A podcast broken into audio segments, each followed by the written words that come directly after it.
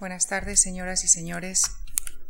Muchas gracias por acompañarnos esta tarde en la cuarta conferencia de este ciclo dedicado a la Guerra de la Independencia, cuyo coordinador es el profesor Ricardo García Cárcel. Damos esta tarde nuestra bienvenida al profesor Antonio Moliner, a quien quisiera expresar nuestro agradecimiento por haber aceptado esta invitación. Antonio Moliner es profesor titular de la Universidad Autónoma de Barcelona, Especialista en historia contemporánea, ha investigado principalmente sobre las guerras napoleónicas, la guerra de la independencia, la revolución liberal y la configuración de los primeros partidos políticos en España. Actualmente investiga sobre la historia de la construcción de la Unión Europea. Su trabajo de investigación ha merecido diversos premios, como el Premio Ejército 2003 en la modalidad Investigación en Humanidades además de un gran número de publicaciones en revistas especializadas y colaboración en obras colectivas. Entre sus libros destacamos La guerrilla en la Guerra de la Independencia, publicado en el año 2004, La guerra del francés a Mallorca, La Cataluña resistente a la dominación francesa 1808-1812 y su último libro, publicado este mismo año, Cataluña contra Napoleón, la guerra del francés 1808 1814. El profesor Moliner ha estudiado muy bien no solo el sistema de guerrillas que se desarrolló en toda España a partir del año 1809, sino que también ha analizado la mitificación que se ha hecho de la guerrilla y de sus protagonistas. Aunque la diversidad sociológica de los guerrilleros era notable, muchos de estos ex clérigos, campesinos, estudiantes o soldados fueron elevados a la categoría de héroes sobre todo por la historiografía del siglo XIX y la literatura romántica. Apoyándose en la figura de dos de los guerrilleros más célebres, Jerónimo Merino, el cura Merino, y Juan Martín, el empecinado, el profesor Moliner analizará esta tarde las motivaciones de los guerrilleros, sus acciones más relevantes, sus relaciones con el ejército y su contribución real al resultado final de la guerra. Muchísimas gracias. Buenas tardes. Quiero agradecer, eh, en primer lugar, a la Fundación Juan Mar la invitación que me han hecho para poder participar en este ciclo de conferencias y también a Lucía Franco, que es la subdirectora de actividades culturales, por la presentación que me ha hecho. Mm, voy a disertar en esta conferencia sobre el mito de la guerrilla, fijándome sobre todo en dos de los guerrilleros más afamados de la historia de la Guerra de la Independencia en España, el empecinado y el cura Merino. Como cualquier conflicto bélico, a través de la historia, la ocupación de un territorio, en este caso el ejército imperial de Napoleón, de la península ibérica, provocó el fenómeno de la resistencia. Por tanto, nos encontramos con esa dicotomía ocupación-resistencia. Pero también hay que tener en cuenta que se produjo el colaboracionismo más o menos amplio, justificado por razones diversas. Tendríamos un factor tercero que hay que tener en cuenta. Y en ese teatro de la guerra se vio implicada la población civil de todo tipo y condición. Mujeres, niños, hombres curtidos en los trabajos del campo, artesanos de la ciudad, contrabandistas, expresidiarios salieron de las cárceles, desertores de los ejércitos, se produjeron también muchos en esos momentos, vagabundos, buhoneros, comerciantes, hombres de la administración, de la política, profesiones liberales, intelectuales, jóvenes estudiantes, monjas, curas, frailes, los mismos militares de, la, de profesión. En definitiva, gente común, de carne y hueso, con sus historias y motivaciones particulares, que fueron tomando posiciones o incluso algunos las fueron cambiando a través del tiempo en esa larga, en esa larga guerra que duró nada menos que seis años, que fue la Guerra de la Independencia. Por tanto, el objetivo nuestro será definir los rasgos más característicos de estos hombres que entonces se van a denominar jefes o cabecillas de la guerrilla. Nos vamos a fijar en los móviles que les llevaron a participar en la guerra, en sus actuaciones, su contribución a la marcha de la guerra y al éxito final, y también el proceso de mitificación de esos personajes. fue Juan Martín el Empecinado y el cura Merino, dos de estos individuos tan importantes. Se convirtieron muy pronto en referente para cuantos participaron en la resistencia y sobre todo entre sus subordinados, que conformaban esas cuadrillas y partidas guerrilleras y también entre el pueblo. Lo paradójico fue que muy pronto se transformaron en jefes y oficiales del ejército, pero por ello no se les puede negar las características iniciales que les dieron una impronta particular, que es precisamente el de ser guerrilleros. Ciertamente la historiografía del siglo XIX y la literatura romántica enseguida los elevó a la categoría de héroes, los idealizó y los mitificó por sus hazañas, como máxima expresión del patriotismo del pueblo español, esa imagen del pueblo en armas, que es el símbolo de la resistencia antinapoleónica. Esperar de esos guerrilleros que fueran ejecutores de una revolución social en una España tan convulsionada y dividida es una quimera. Sus acciones se dirigieron a defender lo propio, lo mismo que hizo la gente común, su vida, sus parcelas, propiedades, sus costumbres y la monarquía. La guerra de guerrillas tenía un único sentido primordial que era liberar el territorio de la ocupación. Este es el objetivo que no debemos de olvidar. La guerrilla es con natural a todo tipo de guerras, desde que se produjeron guerras en las primeras civilizaciones, nació también la guerrilla. Nos vamos a fijar en el concepto de la guerrilla, la palabra, porque nos puede dar unas pistas de entendimiento del proceso y lo que significa en, esta, en la guerra de la independencia. En el siglo XVI se utiliza guerrilla como guerra interna, para significar guerra interna. El diccionario de Covarrubias, de 1611, lo utiliza como enemistad formada entre particulares.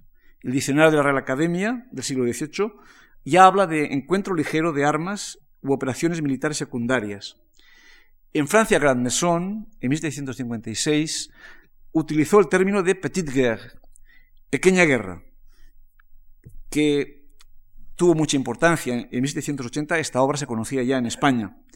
Clausewitz, militar prusiano, en su obra que escribe en 1812 precisamente de la guerra, también se fija en la guerrilla y en el ejemplo español, porque habla que es una táctica militar a utilizar cuando hay un enemigo, enemigo superior.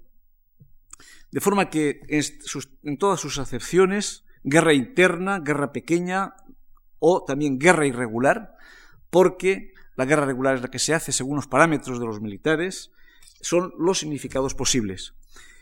Desde el punto de vista militar, las guerrillas las podíamos definir como unidades no regladas.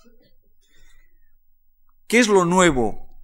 La guerrilla se conocía ya antes, en la guerra de la independencia, el contexto en el que ésta se produce y su alcance tiene un valor añadido. Lucha armada de civiles, por tanto estamos hablando de una guerra irregular, en medio de una crisis del Estado absolutista, ante la ocupación de un ejército exterior, napoleónico, que había usurpado el poder legítimo y había impuesto una monarquía ilegal, la de José I Bonaparte, su hermano, hermano de Napoleón. Por tanto, la guerrilla por primera vez se convirtió en una forma de resistencia nacional y es, podemos decir, un derecho de autodefensa del pueblo español. De ahí que ese modelo de guerrilla se ha interpretado como una guerra de liberación nacional. Se trata, por tanto, de una guerra revolucionaria, subversiva, una guerra popular de resistencia frente a la ocupación. Es la respuesta de un pueblo a la ocupación de su territorio. Movimiento similar a los que se produjeron, por ejemplo, en la Vendée y la Chouannerie en el proceso de la Revolución Francesa, entre 1793 y 1801. Lo podíamos encontrar también como referente a la insurrección calabresa de 1799 o en la mismo la guerra de la Convención, la guerra gran, como se denomina en Cataluña, de 1793-95. Y también la guerrilla la utilizaron después en el Tirol y en Rusia en las campañas de 1812 y 1813. Estos pueblos también lucharon contra los ejércitos napoleónicos de ocupación. También se utiliza enseguida que empieza la guerra el término en 1808. El duque de Chinchón, en agosto de 1808, habla de las guerrillas que han hecho los voluntarios, civiles, paisanos, que se han levantado y han cogido las armas. Francisco Moreno se denomina, en una división de Andalucía que formó él en septiembre de 1808, comandante de la guerrilla. Incluso se le da un contenido social también al término. Diego López Membrilla, que era analfabeto y actuaba en las tierras de la Mancha y luchó contra la retaguardia de Dipón en 1808, en su marcha hacia Andalucía, en una proclama habla que dice que los hombres ricos iban a contribuir ahora con sus bienes a proteger a los campesinos y a sus hogares. Por tanto, sería una visión social de la guerrilla. Hay apoyo también de los ricos, apoyo que puede ser forzado también, por obligación. Pero hay un fenómeno que de alguna manera marcará el nacimiento de las guerrillas. Las constantes derrotas del ejército. La cadena de mando se había roto. El rey Fernando VII había dejado una junta que daba recomendaciones pacifistas. Las audiencias, los capitanes generales, no tenían, no sabían qué hacer. Y entonces fue, fueron pequeñas unidades las que se enfrentaron y en los primeros momentos hubo realmente grandes fracasos. El ejército español de la izquierda fue barrido, recordemos por ejemplo en Zornoza, Vizcaya, en octubre de 1808, las batallas de Espinosa de los Monteros de noviembre de 1808, Gamonal, el ejército del centro en Tudela, la famosa batalla, el 23 de noviembre de 1808, el primer ejército que actuaba en Cataluña es derrotado en Molins de Rey en diciembre de 1808 y también fracasa todo el intento de sitiar Barcelona, ocupada desde febrero de 1808 por los franceses. Por tanto, esos fracasos de las pocas unidades regulares que existían provocaron decenas de combatientes dispersos. Algunos serían desertores, otros serían fugitivos, encontramos ejemplos. El caso de Joan Bonsoms, catalán, José Fombella, asturiano, Bartolomé Amor, el aragonés Martín Calvo, Espocimina, Porlier, etc. Hay también casos de soldados profesionales desligados de sus unidades orgánicas, como Renovales, Yauder, Durán, que forman guerrillas. Pero también hay paisanos, civiles, que tenían un instinto militar, aunque no tenían la formación de profesión, no eran militares de oficio, quiero decir. Pero también hay sacerdotes, curas, frailes, que organizan una cruzada, que le dan un sentido religioso contra el infiel. Los franceses aparecen como revolucionarios y religiosos que vienen no solamente a derrotar, a cambiar la monarquía, a derrotar al rey que está secuestrado, sino también a atacar a la iglesia. Aunque cada uno de estos guerrilleros tiene caracteres, muy diferenciados y específicos, yo creo que lo que une a todos ellos es la rebelión de todos esos hombres que se negaron a aceptar las abdicaciones de Bayona en mayo de 1808, como lo hicieron otros españoles de los ejércitos regulares, como lo hicieron también los miembros de las juntas, los políticos gaditanos, los eclesiásticos, que con sus sermones incendiarios extendieron esa llama de la rebelión por toda España. Algunos de estos hombres, y mujeres también, tomaron las armas para combatir a los franceses en las zonas ocupadas y se unieron de forma voluntaria o forzada al ejército regular. Pero también otros combatieron a los franceses en su propio terreno, en su propio territorio, al margen de los ejércitos. Por tanto, la situación de los guerrilleros fue variando a lo largo de esos seis años y muchos de los guerrilleros acabaron integrados en el ejército a través de los distintos reglamentos que se dictaron por parte de la Junta Central, del Consejo de Regencia y también desde las Cortes. De manera que si la actividad guerrillera al principio es una actividad puede ser esporádica en rigor no podríamos hablar de un movimiento del fenómeno guerrillero en masa hasta principios de 1809, se intentó encauzar a través de normativas y sujetarlos a la disciplina militar. Una vez se rehizo el organigrama político tras el vacío de poder por la invasión, a través de las juntas provinciales que se crearon en todos los territorios, 18 juntas provinciales, y después en septiembre de 1808, 25 de septiembre, la creación de la Junta Central en Aranjuez, que dio paso después en 1810 al Consejo de Regencia y a partir de aquí también se constituyeron las Cortes en 1810. Podemos decir, por tanto, que las cuadrillas y partidas que podían ser paisanos armados que actuaban de forma espontánea, ligados a la autodefensa de sus pueblos, y tenían como objetivo quebrantar al enemigo, al final eso se extendió por todo el territorio y todo fue zona de hostilidades. El reglamento primero de las partidas, partidas que se concepto que está ligado a contrabandismo, es decir, a una actividad ilegal, es el de la Junta Central de 28 de diciembre de, 1808, que fue inspirado este reglamento por Alcalá Galeano.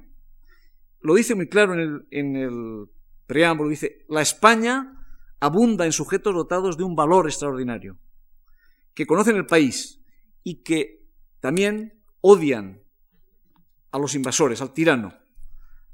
Por tanto, son capaces de introducir el terror, la consternación en sus ejércitos.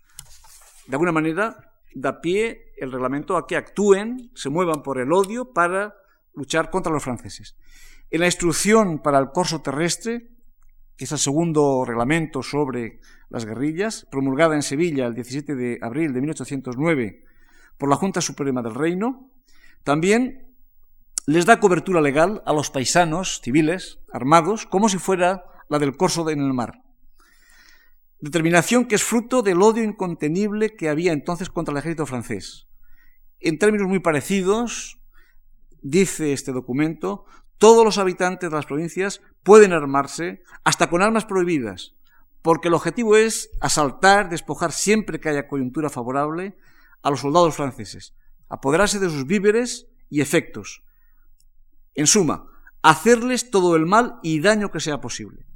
Por tanto, ese es el objetivo. Está legalizado. Después la Junta Central y el Consejo de Regencia, estos reglamentos, las juntas provinciales, el reglamento sobre juntas provinciales de enero de 1809 también contempla cómo las juntas tienen que contribuir con todos sus medios a la supervivencia de las guerrillas y de los guerrilleros. Otra orden de la Junta Central de 28 de febrero de 1809 refrenda un bando de la Junta de Valencia que incitaba a los paisanos a hacer el mayor daño posible al enemigo. Y el manifiesto del 20 de marzo de 1809 la central, la Junta Central, defiende a los guerrilleros y le dice que son verdaderos soldados, los equipara a los soldados de la patria, frente a las agresiones brutales que les infligían los militares cuando caían prisioneros porque no les aplicaban las leyes militares, al considerarlo que no eran soldados, sino brigantes, malhechores. También, en diciembre de 1809, aparece un reglamento para la formación de las partidas de eclesiásticos seculares y regulares, son las partidas de cruzada, que empiezan en Badajoz, Extremadura, y que se van multiplicando. Sacerdotes religiosos se ponen al frente de las partidas para defender también esos territorios. Y estas partidas incluso se contempla su financiación con todo detalle. El, caso de Pablo Constanza en Cataluña establece un plan que no le van a dar el apoyo ni los obispos ni la Junta Superior del Principado, pero quería establecer una forma de mm, control y de financiación de las guerrillas. La regencia del reino hizo lo mismo en una orden del 1811, mm, que hablaba ya de la disolución. A partir de 1811, cada vez más las guerrillas ya han pasado a formar parte del ejército regular. Y finalmente también hay otro reglamento para las partidas en julio de 1812, que es, las denomina ahora cuerpos francos, y reduce el poder ya que tienen los cabecillas, que no pueden Mm, dar órdenes a los oficiales del ejército regular. Están supeditados. De alguna manera, el proceso de asimilación ha ido creciendo a partir de 1811 y 12 y los, en gran parte, todos los principales guerrilleros quedarán incorporados. Y el último reglamento que hay sobre las guerrillas, cuerpos francos, es del 28 de julio del 14 y ya trata del problema de cómo disolverlas y cómo se deben de integrar sus miembros al ejército regular. Y también las Cortes trataron con profusión la temática guerrillera para darles honores, pensiones a las viudas y sobre todo también el caso de la guerrilla de Navarra que ocupó muchas sesiones. La pregunta que tenemos que hacernos es ¿por qué se hicieron guerrilleros? Creo que el leitmotiv lo hemos ido señalando ya en esos reglamentos. El odio, la venganza contra los franceses, que han ocupado de forma ilegal un territorio, el rechazo también a la política errática de Godoy y sobre todo por el desacierto de la firma del Tratado de Fontainebleau que dio paso a la invasión hacia Portugal y también después hacia España. Pero también habría que ver el temor a la conscripción, que es una de las razones más fuertes de, oposición de los españoles a Napoleón. La conscripción es la obligatoriedad que imponía Napoleón en los países que dominaba a los jóvenes de enrolarlos en sus ejércitos. Hay, por tanto, una violenta explosión de odio. La declaración de guerra, el bando primero que hay de movilización general de 15 de noviembre de 1808 y los reglamentos que hemos mencionado mm, son expresión de que los franceses habían traicionado el pacto de amistad, no lo habían cumplido y por tanto había que levantarse a través de ese grito de muerte a los franceses. Las proclamas también son unos documentos importantísimos. En la Junta General del Principado de Asturias, que fue la primera que se constituyó en mayo de 1808, Álvaro Flores Estada, que tenía ideas rusonianas muy democráticas entonces, justifica también la toma de armas de los españoles porque la familia real estaba secuestrada y las tropas, dice él, refiriéndose a los franceses, son tropas de bandidos, horda de otentotes, porque han profanado los templos, han insultado la religión, han faltado a, a la fe prometida y no tienen derecho de la ocupación. Lo mismo pasa en Galicia y en todos los lugares. Hay un levantamiento general. Estas proclamas y los reglamentos resaltan la represión del ejército napoleónico con la población civil y la violencia ejercida con el rey. Los mismos franceses se dan cuenta.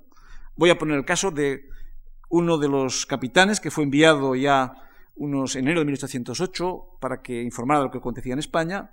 Roy se, llama, en un informe que manda a, a su gobierno y a los militares franceses, dice que la represión del 2 de mayo ha sido exorbitante, que se ha magnificado y la figura del rey Fernando VII, injustamente hecho prisionero, también se ha mitificado. Aparece el mito de Fernando VII para oponerlo al mito de Napoleón. Lo mismo hace el vicecónsul en Málaga, ruso, Bichilli, en sus memorias, escribe en mayo de 1810, habla de que es el pueblo bajo el que pasó a la acción. Y el 2 de mayo de Madrid es el pueblo bajo no es la aristocracia que están en sus casas, el pueblo bajo, los más desheredados, los que se levantan contra los franceses. Y también las mujeres. Napoleón, por tanto, se equivocó, precisamente pensando que cambiando la familia real, pues iba a pacificar el país. Hay una desconfianza. Los franceses han provocado la cólera por el desprecio de Napoleón al pueblo español. Las reacciones, por tanto, son violentas.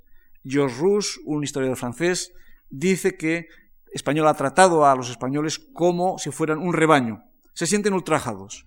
De manera que podemos decir que el odio y la venganza es una quinta columna que actúa en, todos en una parte de los españoles y que tiene el beneplácito de la Iglesia.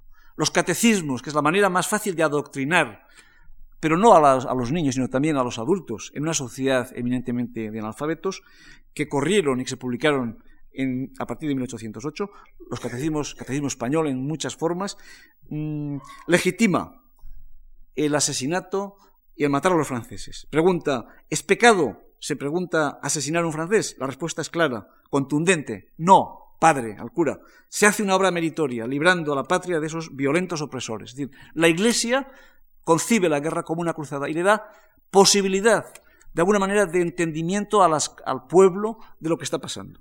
Por tanto, podemos hablar, utilizando términos de hoy, que hay un proceso de galofobia, de odio al francés y xenofobia también en todo lo que se relaciona con las ideas, la política, el ejército, salvo también la minoría de afrancesados que también, de alguna manera, verán que era ocioso enfrentarse a un gran ejército y que nunca podríamos vencer.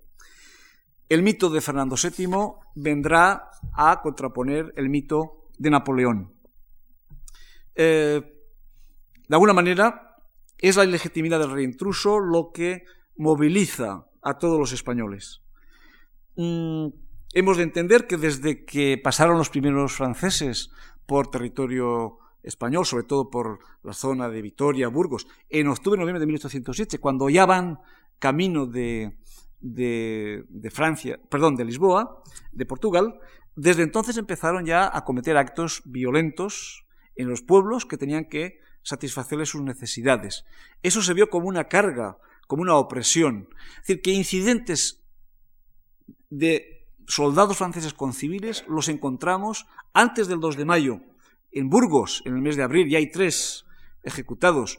En, en enero también hay movimientos en Toledo. Es decir, el, problema cuando los franceses se fueron diseminando por el territorio, desde su entrada, generaron realmente muchos problemas. Por tanto, hay una resistencia popular. Una resistencia popular que se va a convertir como una guerra insurreccional, puesto que el ejército ha desaparecido prácticamente. algunos de los militares se les obligará a ponerse a través, las juntas les obligarán a organizar estas milicias populares, estos individuos paisanos que intentarán hacerles frente. Por tanto, hay una resistencia colectiva, no solamente es ya a nivel local, sino regional. Y podemos afirmar que desde la renuncia a la corona impuesta en Bayona a Carlos IV y a Fernando VII, en mayo de 1808, no se aspiraba tanto a derrotar a los franceses como a hacer imposible que José Bonaparte, que, había sido, que fue declarado rey al mes siguiente, en junio, dispusiese de los recursos del país para poder sostener la lucha contra los insurgentes. Es decir, no podemos hablar de una guerra, diríamos, definitiva, formal entre ejércitos hasta la derrota de Bailén, de los franceses, el 18 de julio 19 de 1808. También podemos encontrar otro móvil, además del odio y la venganza, en esas personas, el enriquecimiento. El reglamento de guerrillas de diciembre de 1808 considera que los guerrilleros pueden apropiarse del botín enemigo, dinero, alhajas, ropas, si en caso de que haya caballerías, carros, etcétera, que eso es importante, municiones también, la Real Hacienda les pagaría 600 reales por cada caballo, etcétera. Si son pertenencias personales, habría que devolverlas, dice este reglamento. Pero también dice en, el artículo 18 de ese reglamento el caso de que cuando se hicieran presas de gran consideración, una tercera parte había que reservarla para un fondo común de cada partida, para poder pagarse los uniformes. Muchos de los guerrilleros no tenían uniformes, se vestían de los uniformes que capturaban a los franceses o también los que podían eh, tener del ejército español. También es verdad que Después, una disposición de la Junta Central de febrero de 1809 todavía es más liberal en ese sentido. Cualquier persona, ya no sea guerrillero o perteneciente a una partida, puede incautarse de todo ese material que puede servir para hacer la guerra. Por tanto, dice la Real Hacienda, les pagaría si, si eran las capturas en armas, caballos, etc., les pagará puntualmente un dinero en recompensa. Por tanto, de alguna manera, es también un móvil el enriquecimiento y poder sobrevivir en una guerra que duró seis años. Los guerrilleros también cobraban una paga o soldada y la tenían con mayor seguridad que los soldados del ejército regular. Por tanto, qué mejor que un civil, un joven, eh, con posibilidad de poder sobrevivir en ese enfrentamiento bélico, incluso ayudar a su familia, como hizo el Calvo allí en, Zaragoza, uno de los guerrilleros famosos. Alistarse en una partida donde se le entrega una, una parte de lo que el botín y también una paga, y al mismo tiempo en esas partidas pues no existe la disciplina militar tan rigurosa que existe en los ejércitos regulados, donde las órdenes son las órdenes. Por tanto, también habría otro móvil en este sentido para que muchas personas se incardinaran en, este, en, estos cuerpos. También nos podríamos hacer otra pregunta. Si hemos dicho que hay botín, los guerrilleros se diferencian de los bandoleros? Todos eran bandoleros, algunos sobrevivir, sobrevivir sobre el terreno, como hicieron los ejércitos regulares, el ejército napoleónico, el ejército hispano, portugués y británico, que también eran aliados de los españoles, vivían también sobre el terreno. ¿Por qué no hacerlo también los guerrilleros?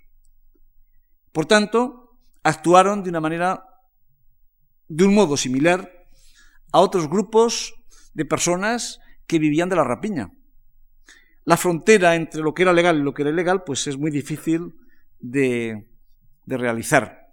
Se imponía la obligación, la incautación de los productos de los campesinos. Pasaban primero unos, los, imaginémonos, los franceses, venían luego el ejército regular, las partidas de guerrilla, es decir, el pueblo, los campesinos, estaban esquilmados en muchos casos. Eso originó realmente continuas protestas de las juntas ante la Junta Central y el Consejo de Regencia, porque había excesos. Los guerrilleros cometieron excesos, lógicamente. Pero por eso no se puede concluir, como a veces la historiografía hipercrítica tiende a reducir a los guerrilleros como simples bandidos, que se aprovecharon en esta ocasión de la guerra para medrar en su posición. Algunos campesinos, desde el principio, pues, intentaron impedir los correos imperiales, se apoderaron de sus caballos, de sus alforjas, se hicieron prisioneros. Las juntas incluso les gratificaban a estos individuos.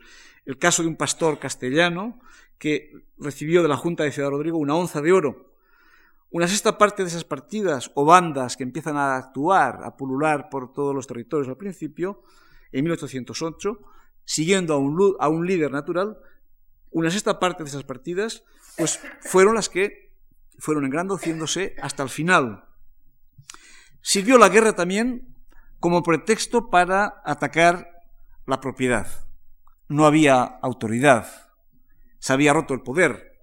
En Cataluña, y lo he estudiado muy, muy ampliamente, mm, cuando les van a incautar a los eh, campesinos de Falset, que no tenemos rey, dicen, que paguen los ricos.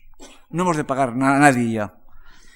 Mm, en definitiva, el fenómeno guerrillero lo hemos de ver también desde el punto de vista de las políticas de seguridad que aplicaron las autoridades de ocupación, los afrancesados, que los equiparan a brigantes, malhechores, latrofacciosos.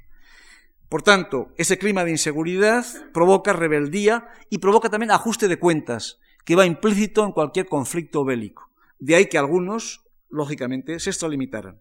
Reconoce los franceses reconocen, los oficiales, por ejemplo, eh, Albert Jean Michel Roca, reconoce que para someter a la población se utilizó métodos, el método del terror.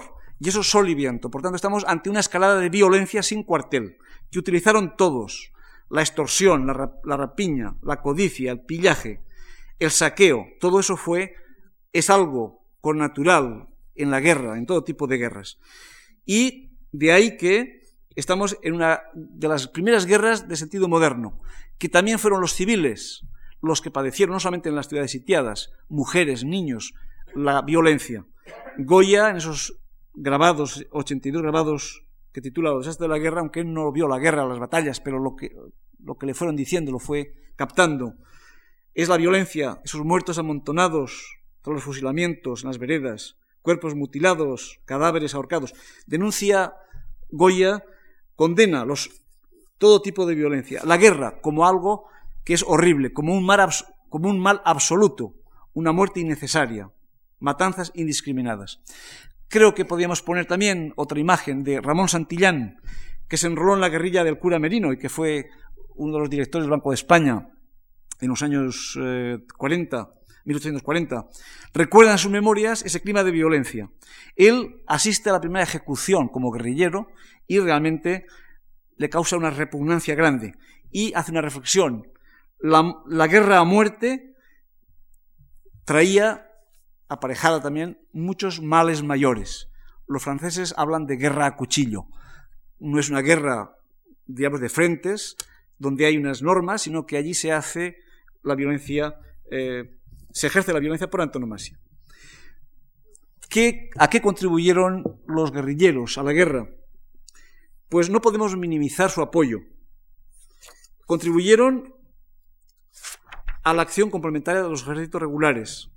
Globalmente acertaron en cuanto al, factor geográfico, tuvieron una visión estratégica de, las comunicaciones, actuaron también en beneficio de los ejércitos regulares y buscaron también la legitimidad.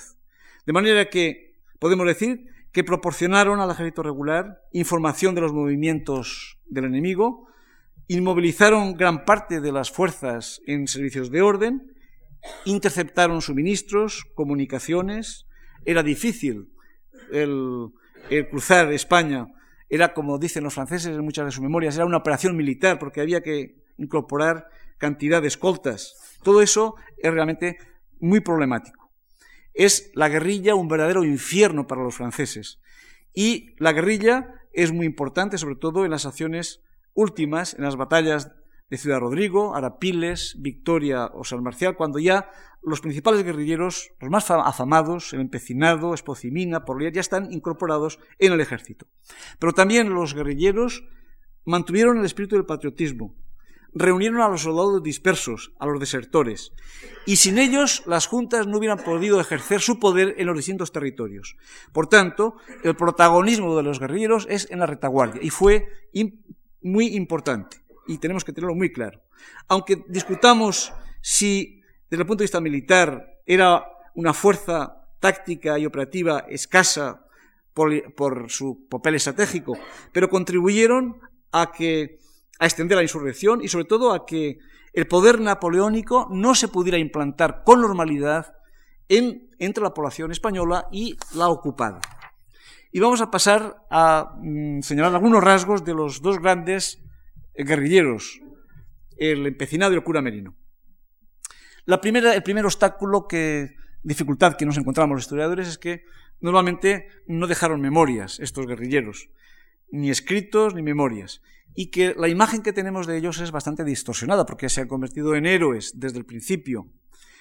Por tanto, más bien decimos, podemos decir que muchos de ellos eran ágrafos. Juan Martín Díez, el empecinado, probablemente era analfabeto, no sabía leer ni escribir, utilizaría un tampón para, para, para firmar en los documentos. Hay un, una, en un periódico de 1814, el Procurador General de la Nación, que se firma uno el empecinado y le contesta a él, dice, yo nunca me he dedicado a las letras. Tenemos alguna noticia. La persona del empecinado se asocia a la idea de la libertad por antonomasia. Era un hombre de bien, de generoso, que se entregó a la causa patriótica, apasionado e indómito. El estudio del teniente general Andrés Casillo Pérez lo califica Juan Martín el empecinado o el amor a la libertad. Es la expresión máxima de donación en cuanto a su persona. Eh, podemos rehacer su vida a través de las obras de Harman, eh, que escribió en el año 46, 1846, otros autores, y sobre todo a través de las, las, hojas de servicios del empecinado y de sus compañeros, fundamentalmente. Sabemos que era hijo de una familia de labradores acomodados, nació en Castillo de Duero, en Valladolid, en el año 75, que el nombre, el sobrenombre del empecinado no se debe a que era testarudo, como en castellano dice esa, esa palabra, sino que se debe a los lodos del arroyo que pasaba por su pueblo, las botijas, que se caracterizaba por ser negruzcos o pecinas. De ahí viene el empecinado. Pero el símbolo de empecinado se aplicará a todos los patriotas. Son los guerrilleros, todos los que defienden ese, esa idea, son empecinados. Hay una orden de octubre de 1808 que le concede precisamente el uso de ese sobrenombre en todos los documentos oficiales. ¿Dónde aprendió a ser guerrillero? En la Guerra de la Convención. Estuvo de ordenanza del general Ricardos. Allí es donde adquirió, como dice el general José Gómez de Arteche en su obra inmensa sobre la guerra de la independencia, aquí es donde el empecinado adquirió el odio a los franceses. Sabemos que después de la guerra regresó a su pueblo, que se contrajo matrimonio en el año 96 con Catalina de la Fuente, que probablemente vivió en Fuentecén. No se sabe a qué se dedicó en esa época, algunos hablan de que contribuyó, era recaudador de impuestos en nombre del duque de Osuna, en Olmedo, etc. ¿Cuáles eran las motivaciones? Pues los historiadores se han fijado, algunos, diciendo que si cuando un sargento de dragones francés ah, se aprovechó de Juana, una muchacha que vivía con sus padres en Castrillo, pues eso le abrió la luz para tirarse al monte y eh, ser guerrillero. También hay otros historiadores que hablan de que el hijo de los que habían sido sus padrinos de boda eh, fue muerto por un francés y quiso de alguna vengar esa muerte. Yo creo que esas historias mm, probablemente son, a veces puede ser que no tenemos constancia real de estas cosas. Yo creo que el motor, ya lo hemos dicho, es esa guerra de la convención y la guerrilla la va a utilizar después. Las primeras acciones empieza en abril-mayo de 1808 con tres hermanos, intercepta correos, convoyes. Lugar, el primer lugar es Honrubia, en la carretera de Burgos a Madrid, por Somosierra. Después va avanzando hacia Aranda de Duero, ya tiene 12 hombres. Después participa en la batalla de Cabezón, de, desastrosa para, para, don Gregorio de la Cuesta, que era el capitán general, y, la y la de Medina de Río Seco. Y después de ese fracaso se retira, vuelve otra vez a su población y empieza a actuar entre Valladolid y Burgos. Mm, incluso llega a la cárcel, es encarcelado porque mm, en uno de sus, eh, de sus apresamientos coge a una dama, que no, los historiadores, unos dicen que era sobrina del mariscal Montsey, otros dicen que era esposa de un joyero de Carlos IV, Bardot. El hecho es de que se la llevó a hospedarla en su casa y eso lo tenía prohibido y Gregorio de la Cuesta lo eh, encerró, lo encarceló. Después salió en el mes de septiembre, por mediación de Arias Mon, salió de la cárcel y volvió otra vez a actuar en hacer sus correrías con un grupo ya más numeroso, 30 hombres, entre Salamanca y Segovia. En la ciudad charra llegó incluso a recibir ayuda económica del general inglés Moore, 18.000 reales nada menos, por entregarle un correo gubernamental francés. Tiene un proyecto a principios de 1809 de unir varias guerrillas. De hecho, los franceses intentan atraparlo. El general Hugo creyó ya tenerlo en las manos. En las sierras de Ávila consiguió escapar, llegó hasta Ciudad Rodrigo, eh, formó una partida ya reconocida por la Junta Central, los descubridores de Castilla la Vieja, ya tiene 100 jinetes, pasa a Ciudad Rodrigo, tiene acciones importantes, combate con Sir John Moore en Ciudad Rodrigo, mm, en la batalla de Talavera, julio de 1809, es decir, es, se hace muy importante y cada vez va agrandando su territorio, su zona de acción. Después de estas hazañas vuelve a Salamanca, a Valladolid, Segovia y Aranda y lo llaman de la Junta de Guadalajara y se desplaza ya hacia esta, esta provincia, a la capital alcarreña, Sigüenza también, y allí es donde encuentra, diríamos, eh, los principales colaboradores. Nicolás de Isidro, que mandaría al batallón de tiradores de Sigüenza, Vicente Sardina, Mondedeu, Jerónimo Luzón, y a finales de año disponía ya de 300 jinetes, con tres compañías mandadas por Mariano Navas, Antonio Verdugo y Vicente Sardina. Ya se ha organizado. Lo persiguen los franceses, no consiguen mm, darle caza, la, guerrilla del empecinado realmente tiene mucho éxito. Castiga incluso a la división de Barrio Lucio porque se dedicaba al pillaje. Y desde la regencia de Cádiz, ya en 1810, se le encargan acciones muy importantes, delicadas.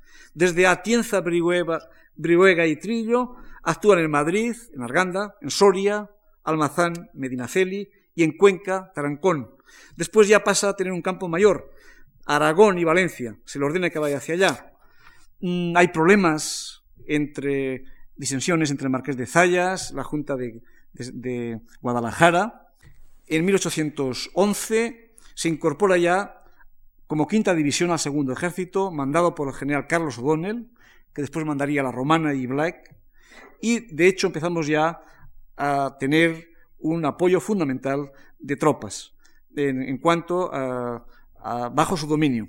En octubre de 1811 se apodera de Calatayud y de la Almunia y es el momento ya de esplendor, cuando tiene ya de su disposición más de 5.000 hombres y recibe ya honores mm, después de una temporada que está enfermo y se retira a Cuenca, donde la ocupará en mayo de 1812, entra en Madrid en agosto de 1812, a las 10 de la mañana, y una hora después lo hizo el ejército de Wellington, reconquistó Guadalajara, liberó Alcalá de Henares, ya en 1813. Hay que recordar que en junio de 1812 el empecinado recibe como reconocimiento de Lord Wellington, en nombre del príncipe regente de Gran Bretaña, un sable de lujo y dos pistolas, regalo que también hizo Wellington a otros guerrilleros. Wellington no quería, no creía mucho en los guerrilleros. El charro, alguno le hizo grandes trabajos, también el empecinado, pero en general los consideraba como gente poco disciplinada y creaba ciertamente inconvenientes para el ejército regular. A partir de aquí, pues se va eh, agrandando esa figura, eh, se convierte en el terror de los franceses, pero también lo aprecian por sus hazañas las mismas autoridades afrancesadas, mm, el intendente de Guadalajara, don Ramón Salas, el de Cuenca, don Luis Saiz. En definitiva, se convierte en un mito. El Conciso de Valencia de enero de 1811, un, periódico, lo equipara como el símbolo de la independencia nacional. Lo compara con héroes de la historia de España, desde Sertorio, Viriato, el Cid, el gran capitán, Cortés, el duque de Alba, es un héroe nacional. De hecho, en algunas obras de que se inauguraron los teatros de Cádiz a partir de 1811, aparece su figura, es centro de atracción. Después será encumbrado en esa leyenda romántica que elaboró el legendario inglés Federico Harman, obra que tradujo Marañón, eh, sobre la guerrilla, y también después Benito Pérez Galdós, en su episodio nacional Juan Martín el Empecinado, lo sitúa también encumbrándolo. Después, lógicamente, Mina, que sería el, primer, el primero de los guerrilleros. Pío Baroja, en el escuadrón del brigante, lo compara también con Martín Zurbano, aunque dice que este era mucho más aristócrata. Y uno de los historiadores expertos en el tema de la guerrilla ve el empecinado, lo ve como una encina de Castilla, robusta, fuerte, etc. Hay que decir que en 1925 saben ustedes que eh, fue liberal, fue gobernador de Zamora en 1820, cuando triunfó el trienio liberal, y después fue mm, ahorcado en Roa en 1825. Eh, se convirtió, por tanto, en un mito también de la libertad. Eh, en 1925, aniversario de su muerte, las autoridades municipales de Burgos depositaron en su memoria ante su tumba una corona de flores porque realmente era una ilustre persona que, representando a ese héroe de la independencia, y el empecinado también ha servido como mm, referente para la corriente mm, del movimiento comunero en la transición democrática de España, de, la dictadura franquista a partir del año 75. Es como el símbolo de la libertad de Castilla. Y también yo creo que el Jerónimo Merino, el cura Merino, también es otro de los guerrilleros que deberemos de dar, trazar algunas características Mm, el perfil más importante de este personaje burgalés. Es diferente, son dos ejemplos diferentes, pero que están embarcados en acciones similares. Es burgalés de origen, de Villoviado, dentro de una familia numerosa, se crió, de labriegos castellanos, es el cura merino, tradicionalmente se le ha presentado como el más genuino español, guerrillero español de la historia.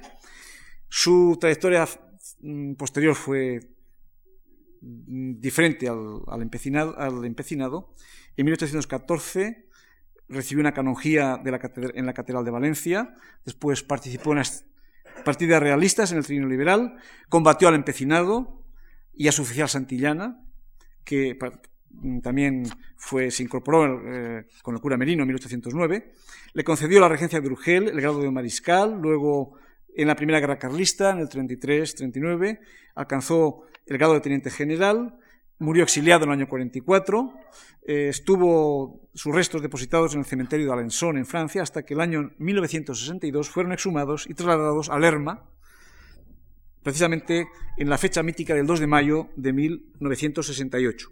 ¿Cómo era el, el cura Merino? Era una persona dura, astuta, sobrio en el comer, parco en el hablar, tenía unas cualidades especiales para el asunto de estrategia militar. Era la astucia campesina natural, tenía un ojo infalible, tenía gran habilidad, sobre todo como jinete. Grandes correrías hizo desde el principio por todas las sierras de Covarrubias, Montes de Oca, La Demanda, Neila, etc. Los geógrafos lo definen como un cazador, pastor, medio cura, pastor, cazador y guerrillero.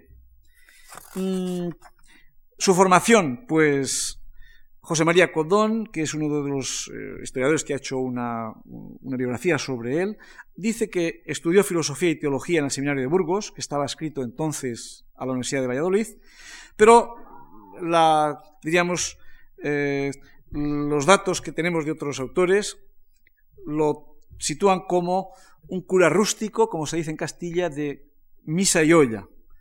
Pío Baroja habla que es obispo de Páramo, Eugenio de Abinareta, en 1870, cuando habla de él, dice que no sabía leer y escribir, muy poco, que no había leído jamás un libro, etc. Yo creo que es exagerar. Eh, la imagen, yo creo, más eh, que nos podemos fiar más sería la de Ramón Santillán, Mm, que fue precisamente el que se alistó en 1809 en esta guerrilla y alcanzó la, al finalizar la guerra el grado de, de capitán de caballería. Dice que fue mal estudiante de joven, que obtuvo el, curato de su pueblo porque le apoyó el abad de, la colegiata de Lerma, que probablemente su idea inicial pues eh, hubiera sido dedicarse como su hermano, el malagueño, el apodo que le llamaban entonces, al, contrabando. Su estatura regular, su tez morena, porque se dedicaba mucho a la caza, ojos negros, dice que rara vez miraba de frente, le molestaban las personas educadas, era de carácter brusco y dice que daba miedo hablarle. Probablemente lo sabría bien porque había estado bajo sus órdenes. Sobrio en el comer y en el beber. Pasaba con dos jícaras de chocolate y un vaso de leche. Dormía tres horas en el suelo o en un banco y organizaba realmente las partidas. Mm, el gran problema de él es que tenía gran conocimiento del terreno, pero no sabía mandar la infantería. Entonces tuvo que apoyarse en el don Juan Tapia, que era el cura de Astudillo, y en otros individuos, algunos de ellos militares, que le aportaron conocimiento. Pero fue, precisamente, aunque no era muy favorable a la disciplina, el reclutar a estudiantes de León los que le infundieron esa idea de mm, el cuerpo de literatos, como se denominaba entonces, mm, le infundieron la disciplina. Al final, prácticamente lo vemos que ha conseguido introducir la disciplina en sus partidas.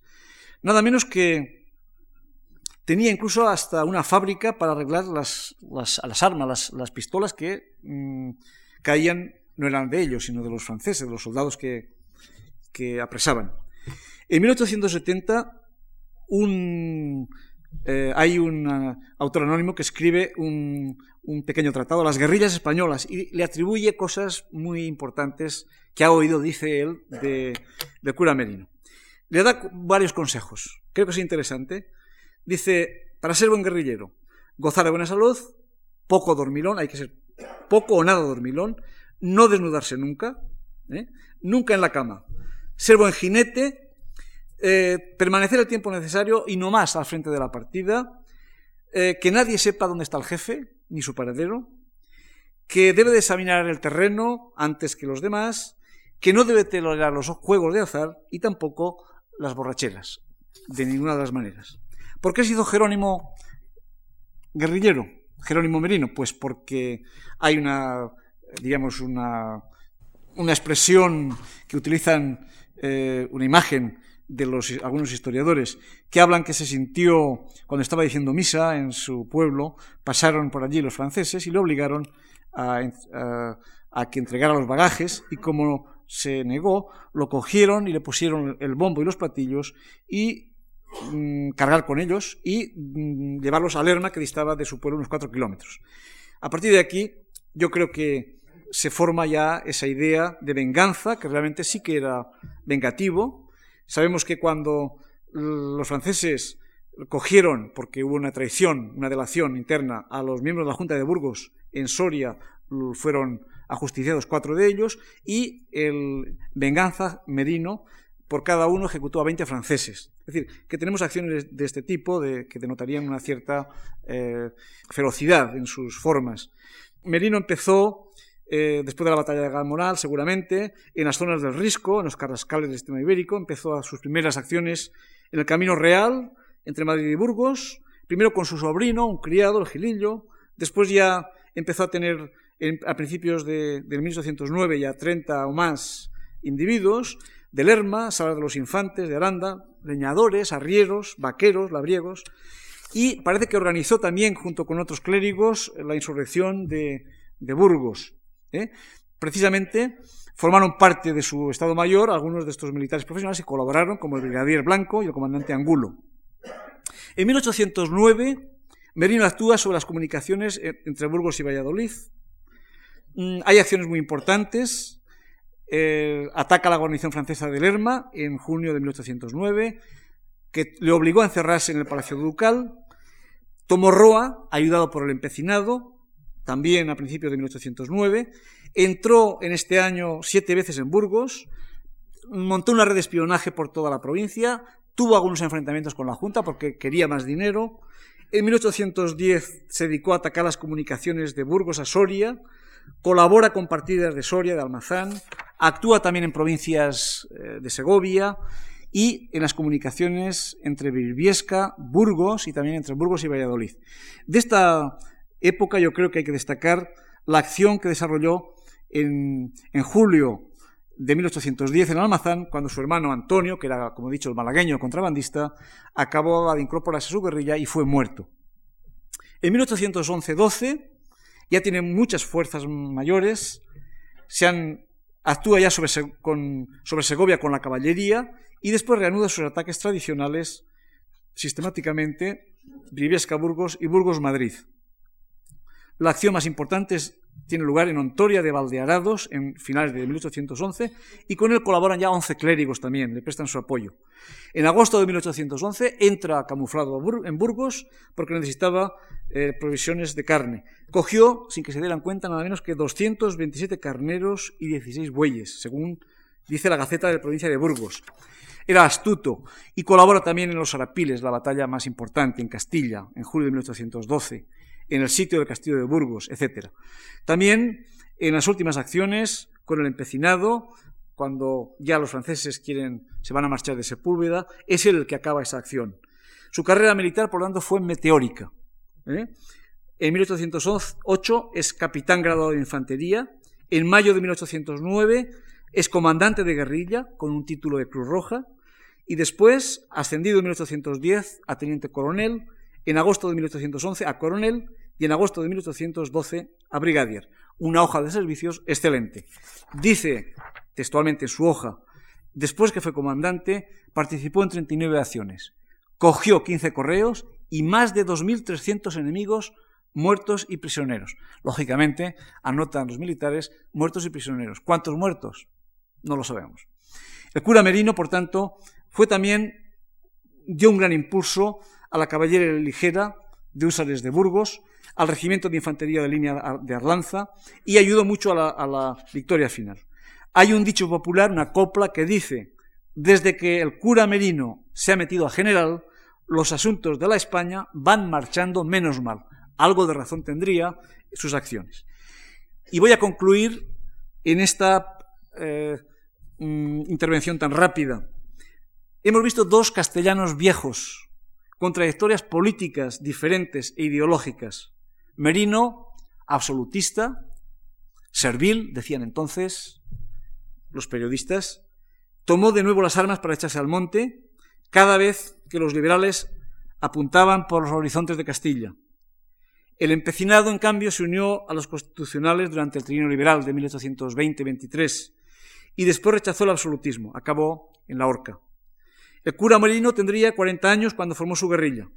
No tenía conocimientos militares, era introvertido, probablemente más enfermizo que el empecinado. Quiero decir que no tenía tanta fortaleza física. Probablemente no tuvo ningún tropiezo amoroso, seguramente. Pero al final es obsesionado por la disciplina férrea, se ha convertido en un militar. El empecinado, más joven, de 1808, tendría 33 años. Era hombre aguerrido, cavador de viñas, de salud envidiable, extrovertido, apasionado al buen vivir, de conducta liberal, agradable en el trato y también con, varios enredos amorosos, seguramente. ¿Qué une a estos dos individuos y a los guerrilleros? ¿Por qué se han mitificado? Pues por una razón. El fenómeno del guerrillero es un movimiento, pero es poliédrico. Creo que tiene una explicación muy importante. ¿Por qué se generaliza? Pues mientras en Europa, en aquellos países que se enfrentaban a Napoleón, antes de ser derrotados, los militares se entregaban sin ofrecer apenas resistencia, en España, aun en los peores momentos, cuando ya se había perdido la guerra, por la mala organización militar existente, soldados descalzos, sin armamento, etcétera, en malas condiciones. Tras, podríamos poner ejemplos, las batallas de, del Ebro, de Ocaña, de Valencia, nunca se rindieron, ni el ejército regular ni los guerrilleros. Siempre encontraron el terreno propicio para empezar de nuevo la resistencia. Y como más aún, el ejército que actuó, el primer ejército en Cataluña, que nunca se rindió, dada la constancia y tenacidad de los catalanes de defender su tierra, su patria, pero también la patria de España y la nación que se estaba construyendo en aquel momento. El general Baptiste de Margot escribe en sus memorias estas ideas. Dice, tienen los españoles un mérito inmenso. Por más que fueran derrotados, nunca perdían los ánimos. Huían, pero volvían otra vez a volar como las palomas. Y esto se llama queramos o no, no hemos inventado ninguna otra palabra que la de patriotismo. Es verdad que junto a este noble sentimiento también hay que ver otros mezclados que son más prosaicos, que muchos defendían lo más cercano, lo personal, la vida, la hacienda, la familia y la tierra. ¿Y quién no lo haría durante seis años de guerra? Sobrevivir. Y la guerrilla fue también una manera de sobrevivir y de soportar esas condiciones adversas que provoca la guerra, el hambre y la desesperación. Solamente para una minoría muy exigua, la guerrilla podría significar un tipo de aventura particular. Y como expresión de su rebeldía, los guerrilleros eran rebeldes, esos combatientes y los soldados demostraron en la práctica que estaban dispuestos a resistir hasta el final por la independencia de su territorio y de la nación. Y con este fin pusieron todos los medios para impedir que la ocupación del ejército imperial y el gobierno del rey intruso fueran efectivos. En realidad, los líderes guerrilleros estudiados se convirtieron, como los demás, en un referente de máxima autoridad, tanto desde el punto de vista político como militar, en sus territorios. Todos ellos se vieron impulsados a liderar la guerrilla por el ambiente hostil que había en todo el país contra los franceses, en todos los pueblos y ciudades, provocado precisamente por esas vejaciones y atrocidades que habían sufrido sus gentes. Y la opinión pública se puso enseguida de su parte. La colaboración civil de los ciudadanos, de los pueblos, en organizar la resistencia. Eso fue crucial. Es verdad que esa opinión pública estuvo imbuida por la idea de cruzada antifrancesa. La religión tenía un papel muy importante como motor de la resistencia. Benito Pérez Galdós, en uno de sus episodios nacionales, precisamente el que dedica a Martín el Empecinado, pone en boca de un personaje la mitificación de esos guerrilleros. Dice él, son nuestra esencia nacional, son nuestro cuerpo y nuestra alma, son el espíritu, el genio, la historia de España. Ellos son todo, grandeza y miseria, un conjunto informe de cualidades contrarias, la dignidad dispuesta al heroísmo, la crueldad inclinada al pillaje. Son las dos cosas. Podemos decir, y con esto acabo, ni todos los guerrilleros fueron santos, pero tampoco todos fueron bandidos o todos fueron oportunistas. El fenómeno guerrillero de 1808 es muy complejo y solo se puede comprender si lo enmarcamos dentro de los movimientos sociales de resistencia que se produjeron en las guerras napoleónicas. Pero lo cierto es que mientras hubo guerrilla, hubo resistencia. Es decir, el no sometimiento a José I y, por tanto, el fracaso de Napoleón en España, como lo reconoció él en el Memorial de Santa Elena. Y a la postre, Napoleón había iniciado una guerra de conquista, pero nunca lo consiguió, gracias a la actuación de los guerrilleros y de la reorganización del ejército y la ayuda del ejército también inglés y portugués. Muchas gracias.